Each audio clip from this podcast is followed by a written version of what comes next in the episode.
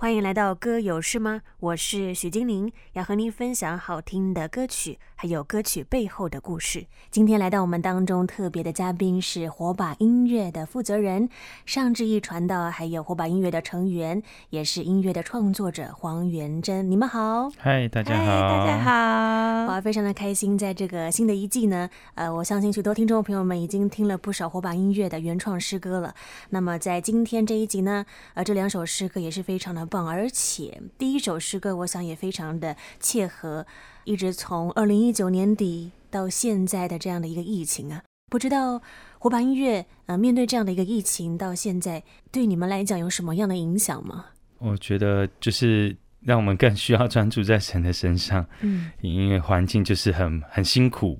好，包括不只是疫情啊，整个生活形态。所以其实有很多影响吗？其实有很多影响，但是也帮助我们更聚焦在神的身上。嗯，对。而第一首诗歌呢，叫做《医治者》，其实也是最近火把音乐也有在他们的粉丝专业里面有呃分享了这一首诗歌。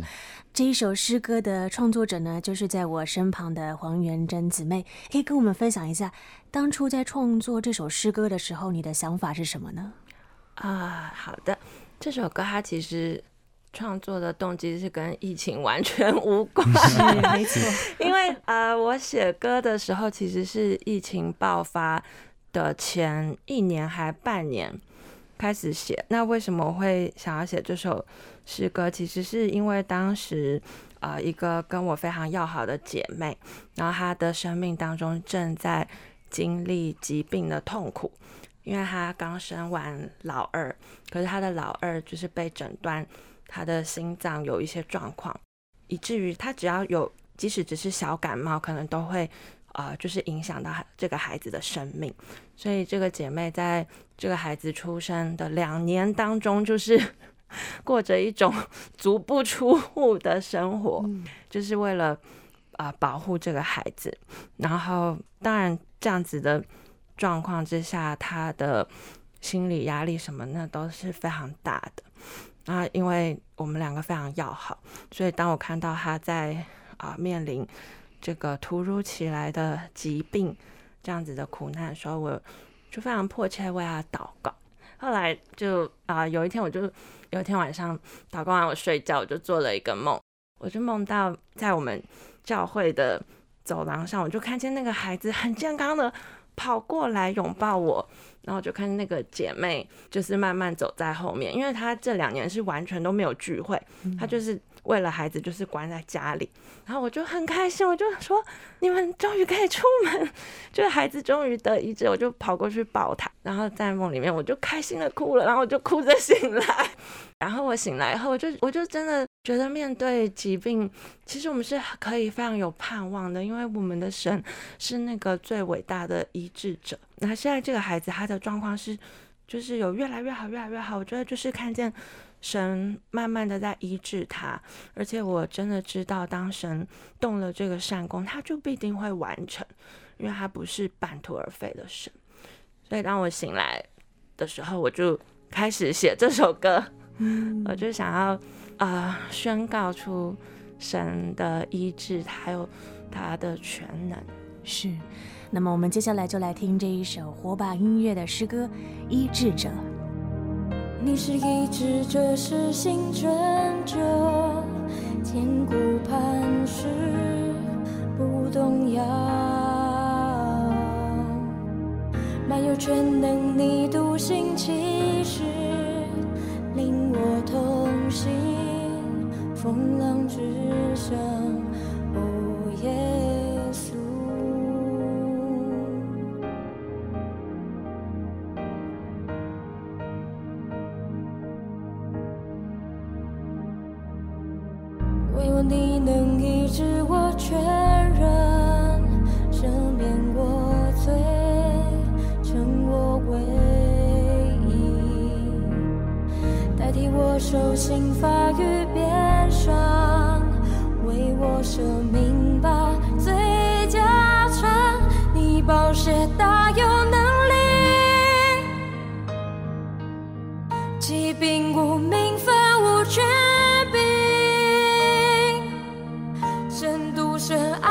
真心走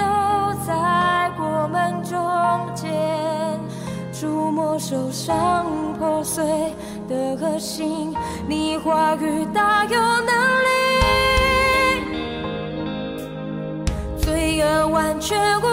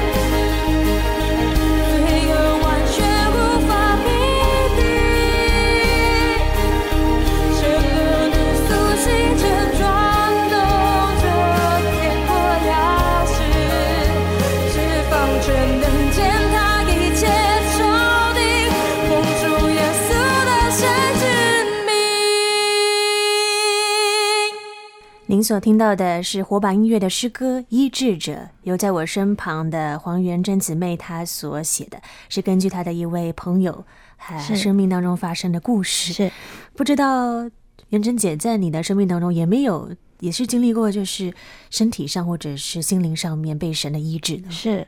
啊，其实很多，这也是为什么我对于。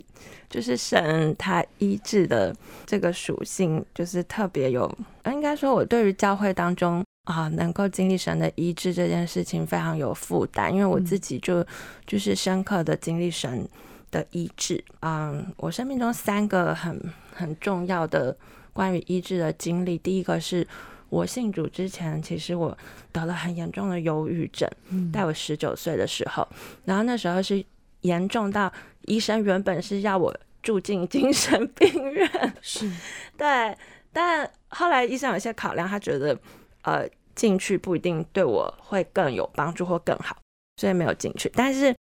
就是我那时候忧郁症其实真的蛮严重，但也是我真的觉得人的尽头就是神的起头，就在那时候我认识神，然后神就我觉得使用他的教会成为我很大的帮助，然后。我觉得神的话自己就是医病的良药，医治我们白体的良药。是，就是因为忧郁症患者其实是很会默想的，但是我们默想的是我们的忧虑。可是如果我们把神的话吃进来，然后我们默想神的话的时候，哇，我们的生命其实就是会被翻转，会被改变。对，神就慢慢慢慢的透过他的教会，透过他就是教会肢体的爱，透过他的话，然后慢慢的医治我的生命。嗯，对。那第二个呢，在元贞姐你的生命当中，第二个神医治你的是什么呢？啊，第二个是神医治我的不孕，因为我是被医生诊断，他就直接医生就直接跟我说啊，你要有心理准备，你可能一生不会有你自己的孩子。对，那我觉得关于不孕这件事情，我觉得神是医治我的心，也医治我的身体，因为我从很小的时候不知道为什么我里面具有一个嗯很。坚固的内在誓言，就是我绝对不要生小孩。但其实到现在我都找不到这个内在誓言的根源是从哪里来的。可是我觉得，因着因为我们的灵魂体是互相影响的嘛，所以当这个内在誓言在我里面的时候，我觉得它就真的影响到我的身体，以至于我的子宫那个时候，为什么我会去看妇产科医生？是因为我的生理期变得很长，然后大概有。一个月有十十天，或甚至以上都是在出血，生理期来的时候很痛很不舒服，就是有一点点像圣经里面那个血漏的妇人，然后你会就是没有体力，因为你就是一直在出血嘛。嗯，然后不得已我就只好去看妇产科，然后医生就说：“哦，你可能要先有心理准备哦，你就是可能会不孕这样子。”然后这个医生他是做法非常积极的，他就说：“你就开刀吧。”然后我就不想。因为我从小到大从来都没有开刀过，我就觉得，然后那时候我已经结婚了，所以当医生就是宣告我可能不孕的时候，我在那个小小的诊所里面的一瞬间的两个感受，第一个是难过，嗯，可是第二个是惊讶，因为我就觉得我为什么要难过呢？因为我明明就很不想要有小孩，然后我还一直觉得说很害怕公婆会。其实我的公婆都很开明，他们就说没关系，没关系。但我知道他们心里一定是会有一些期待的。那既然我已经被宣告不孕了，那就是一个 非常好的 借口，可以面对他们。我就不懂，我心里想说，为什么我会难过？然后在那个小小的诊所里面，神就突然对我说话，他就说：“元珍，你真的不想要有自己的孩子吗？”嗯。然后当神这样对我说话的时候，我才突然惊觉，就是在要不要生小孩这件事情上，我从来都没有把主权交给神过。是，对，我就是让着我的恐惧成为我的主，啊，让着对于生产这些恐惧，所以我就坚定的觉得我不要有小孩。嗯，但因着神对我说话，我我就开始面对这件事情，然后重新把关于生养的主权还给上帝。嗯，然后。祷告当中，我真的觉得神的话语，只要一句话，真的就是比其他人对你说千百句都来得更有能力。因为太多的妈妈们、婆婆妈妈们对我说：“啊，我跟你说，你以后就会改变，生小孩没什么。”就是他们会用人的方式、人的好意来鼓励我，然后、呃、安慰我，叫我不要害怕。可是那都对我来说都没有用。但是。当我在祷告当中，神就对我说：“你要像一棵树栽在溪水旁，按时候结果子，你的叶子也不会枯干。”然后神就对我说：“你会成为母亲，就是而且不只是一个孩子的母亲，而是就是不只是肉身的母亲，而是在属灵的生命上，你是会以生命影响他人的生命的，你会成为许多人的母亲。”然后当神这样对我说话的时候，我就觉得非常非常感动。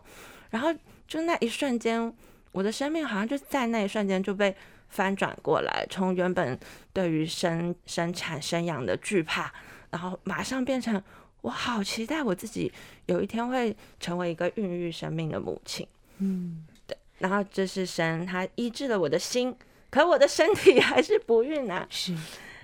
因为我不想开刀嘛，所以我就去找另外一个做法比较没有这么积极的医生，他就开药给我吃，但是还是没有。没有太大的帮助，嗯，然后一直到有一天，我们教会办了一个进食祷告的营会，然后在那次的营会里面，有有一场聚会当中，牧师就呼召说，如果你身体当中有肿瘤的人，你就出来，然后我们要服侍你。然后我当下我并没有想要出去，因为我直觉觉得，哦，这是在呼召癌症病人，那我不是癌症病人，所以我没有想要出去。但是圣灵就对我说：“你要出去啊，因为你子宫里头不是有好几个肌瘤嘛。”嗯，然后我就觉得啊，我不想出去，我觉得很尴尬。但是圣灵还是一直催逼我，所以后来最后我还是默默的走到台前的最旁边的地方。嗯，可是就在那一次的祷告之后，我的生理期就突然整个恢复正常了。嗯。然后我去检查，医生就非常惊讶，就是说你做了什么事情？我说没有，怎么怎么了？他说哦，你的肌瘤不见了啊。后来我才，因为我那那次站出去的时候，我站在最旁边，然后我的另外一边是一个小孩，一个呃儿童主日学的小孩。然后我我那时候是儿童主学老师，跟这个孩子很熟。后来我就关心他，我说你为什么出去？他说哦，他有血管瘤，然后。这个孩子就跟我分享，他站在前面的时候，他看见的异象，然后他就看见耶稣就站在牧师的旁边，然后所有就是服侍我们的牧者们，衣服全部都变成白色的，然后我们这些站在前面受服侍的人身上都在发光。然后他跟我讲的时候，我就非常非常感动，然后就觉得哇，原来是因着神他他亲手。就是医治我，所以我 我才会突然之间，就是在那个淫会之后，我的整个生理期什么都变成正常，然后甚至就是肌瘤也不见了。嗯，后来也就顺利怀孕，然后生下了对可爱的女儿。对，我的女儿今年七岁。哇，真的是神的恩典跟医治呢。那另外还有第三个，在呃元贞姐的生命当中，我相信也是非常重大的事件啊，是。其实我觉得跟现在疫情有一点点类似，就是我的生命当中曾经，在我女儿大概三岁的时候，我被感染肺结核，嗯，对，然后那个时候，我觉得当我在面对这个疾病，我最大的挑战是第一个，呃，就需要隔离嘛，然后第二个是我内心的自责，因为就是因为我感染，所以我的孩子他也。呃，就是有被感染的风险，所以他就要接受预防性的投药。那这个预防性投药，这个吃药是要吃大概整整半年的时间。然后这个药它其实是很，就是很毒的。就我们都知道，西药其实它就不是一个天然的东西。所以其实那时候我对我自己是很自责，我就觉得因为我的关系，我的孩子需要吃整整半年这么重的药。然后那时候真的是非常的。难过，但是我觉得神就透过医生、医护人员，然后透过我的公婆，对，神就透过他们安慰我，让他们就对我说：“哎，其实这个不是，这不是你的错，就是你也不愿意被感染，就是你你也是这个疾病下的受害者。”对，我觉得啊、我想特别跟就是在疫情当中，如果你是感染者，然后你的家人是。因着你，可能他们也被感染的。若是你心里头跟我一样，跟那时候的我一样，是对自己有很多的自责，跟甚至控告或定罪的，我觉得求主啊、就是那时候神怎么样的帮助我，拿走我里面的这个这个自责跟定罪。哦，奉主的名祝福你，就是神也要把这一切的自责定罪从你的里面拿走。谢谢元珍姐跟我们分享了在她生命当中的三个经历神大能医治的见证，我相信也能够帮助到正在聆听的听众朋友们。不论你现在是身体上面，或者是心灵上面，或者是你身边的朋友有遇到这样的困难，相信主耶稣基督，他就在你们的身边。你们不是独自一人，也盼望透过跟你分享的诗歌音乐，也能够鼓励到你，使你的生命当中是越来越有盼望跟方向。所以接下来要分享的火把音乐的诗歌，这一歌可以跟我们分享一下这一首诗歌吗？歌名就叫做《无限》。好，这首诗歌其实也是我们就是提到很有恩赐，而且很有敬拜生命的敬拜主令写的。他其实我们。也是我们现在分堂的牧者，那其实他的创作都是，就是我们一开始都不知道源头，都是他准备要服侍了，然后就把答案寄给我们说啊，接下来我们要唱这首歌喽，然后呢，然后这时候才听到他的创作这样。但这首歌《无限》，其实那是我们某一年很重要的一个活动，敬拜活动的一个 topic 主题，就是无限。他就是把他的领受写下来，就是因为其实经历过生命中的高山低谷。然后他也经历过人生的很多的故事，然后就写下无限，是因为我们真的承认我们有限。嗯嗯，因为当人不承认自己有限的时候，其实我们很难看见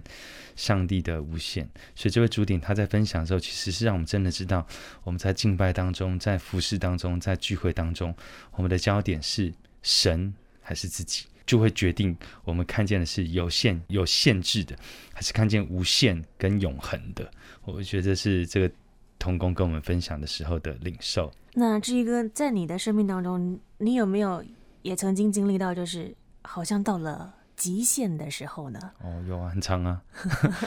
就特别是。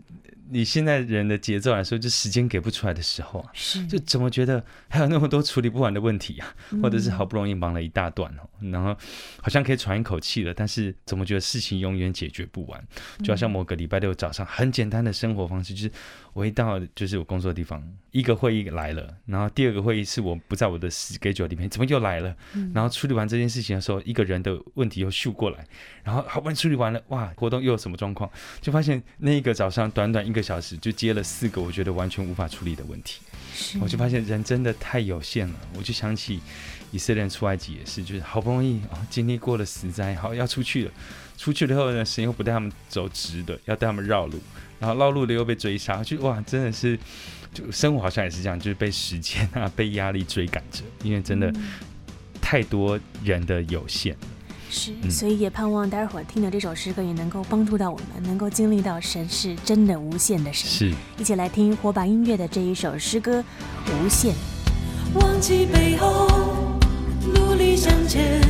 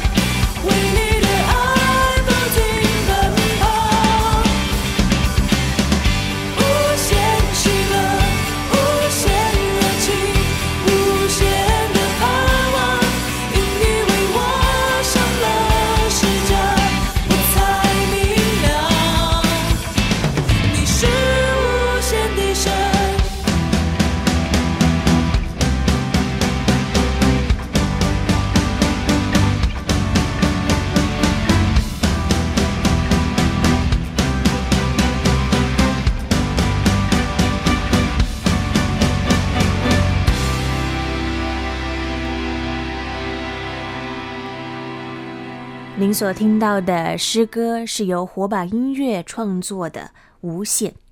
也在我们当中的是来自火把音乐的负责人尚志一传道跟黄元珍姊妹。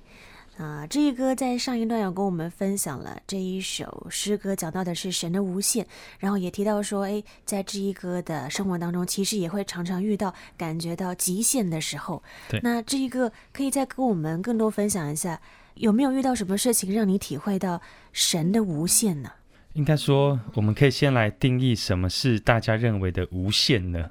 我、嗯、就查了一下，好，可能是没有极限、没有约束，或者是无限大。其实我想这些说法都是可以的，但其实对我而言呢，若说到神的无限，其实我可以从三个面向跟大家分享。我觉得那也是我很深刻的体会到神的无限。好，在诗篇有提到一百一十九篇的九十六节。完美的事都有它的限制，但神你的命令却宽广无限。也就是在有限的环境当中，是神的话是无限的。所以，我如何体会到神的无限，就是是认识他的话。真的只有在他的话语当中，他没有被限制。人的思想、人的话语、人的理智、感觉都很有限。唯有来到上帝的话语当中，因为他没有被约束，他是无限的上帝。第二段是在何西阿书的十四章第四节。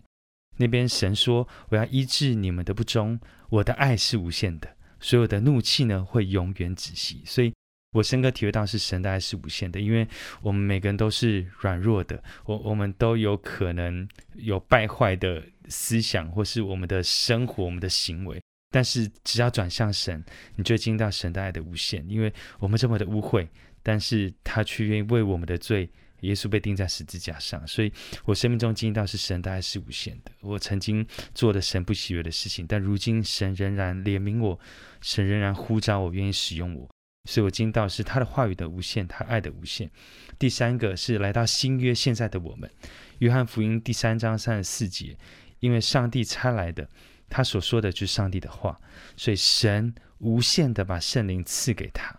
也就是如今我们在圣灵的同在当中。神的灵、神的同在是没有限制的，是不被约束的。所以我真的知道，当我有限，当我觉得快要不行的时候，我可以来寻求他的帮助。他可以把一切事情都瞧好，都可以搞定。但是其实重点不是这些事情的发生。我觉得这十几年来服侍，包括刚举例的一个周末，觉得快忙不过来了，唯一让我能够得胜跟让我安息的，就是那一天我选择。